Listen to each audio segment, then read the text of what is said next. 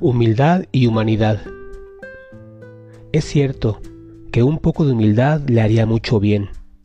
Es usted demasiado orgulloso y se ve en usted que es un mal considerable.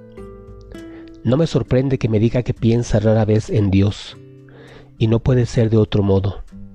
A usted le repugnan todas las virtudes y no las practica. No se piensa en Dios sino en la medida del amor que se le tiene parece que el suyo es muy débil. Si usted no pone remedio, se va a perder.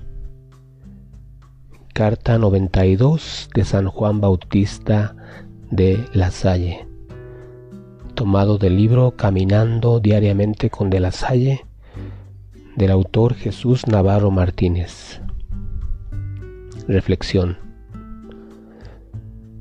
La palabra humildad proviene del latín humilitas, misma que tiene su origen de la raíz humus, que significa tierra.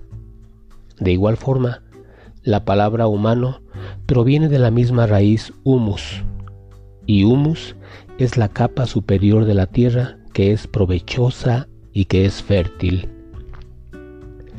Ser humildes implica tener siempre presente nuestro origen. Todos venimos del mismo lugar Nadie es más que los demás, ni nadie es menos.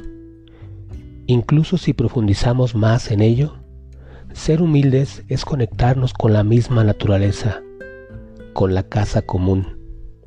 Somos hechos de tierra bendita y sagrada. Solo desde tierra se puede admirar el cielo. Por eso la humildad también significa estar aterrizado en ella. No creernos ser más de lo que en realidad somos. Ser humilde desde esta visión es también comprender que la tierra no es fértil por sí sola. Para poder dar fruto, necesita de otros elementos diferentes a ella, del agua, del sol, la semilla, el viento, la tierra.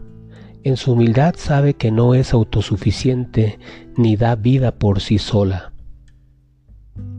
Además, el humus es una composta natural que se va formando de material orgánico en descomposición.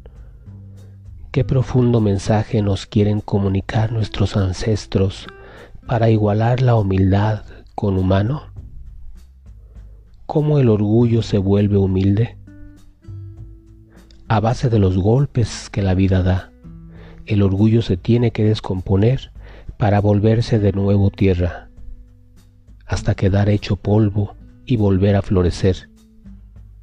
Esto tiene un profundo significado espiritual y sin lugar a duda, solo desde la humildad, como decía Cervantes, será posible el florecimiento de las demás virtudes.